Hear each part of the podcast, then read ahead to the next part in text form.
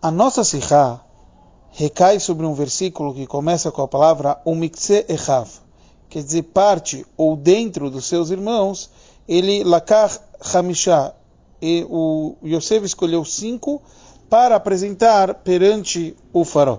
Urashi nos explica que seria min abchutim shebaem, dos mais fracos dele, para que ele não veja eles fortes e escolham eles como homens para o seu exército. Quer dizer, o Yosef apresentou parte dos seus irmãos para o faraó, os mais fracos. Quais que são? A Torá não, não nos conta. Então, por isso, Urashi ele nos traz que seriam esses: Reuven, Shimon, Levi, Sachar e Vinyamin.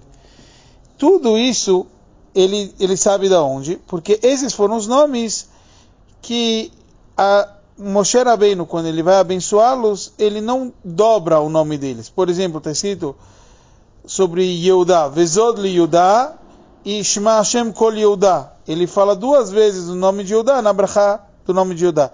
Assim seria com Gad, assim seria com Naftali, assim seria com Dan, Zvulun, Asher. Então todos esses seriam fortes. Isso tudo é a linguagem do Bereshit Rabá. Porém, Rashi nos traz, mas Nagmará em Bavli fala justo o contrário. Que os que Moshe Rabbeinu dobrou os nomes são, na verdade, os fracos.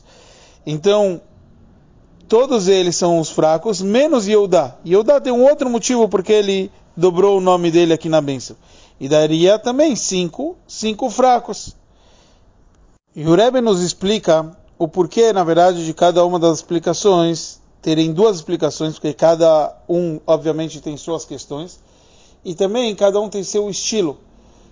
De acordo com a primeira explicação, quem seriam os fracos seria Reuven, Shimon, Levi, entre outros. Shimon e Levi destruíram uma cidade inteira. Será que eles são fracos?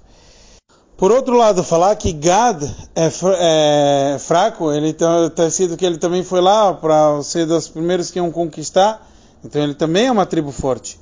Então, a primeira explicação, que normalmente é mais simples, ela vai nos trazer sobre aquilo que a gente encontra, que existe cinco Shvatim já separadas, que foram aquelas que Moshe Rabbeinu não dobrou o nome deles. Mas já que há um questionamento sobre isso, então há uma segunda explicação que nos traz como existe cinco de outro lado, mesmo que já está escrito seis, porque Yodá é um caso à parte.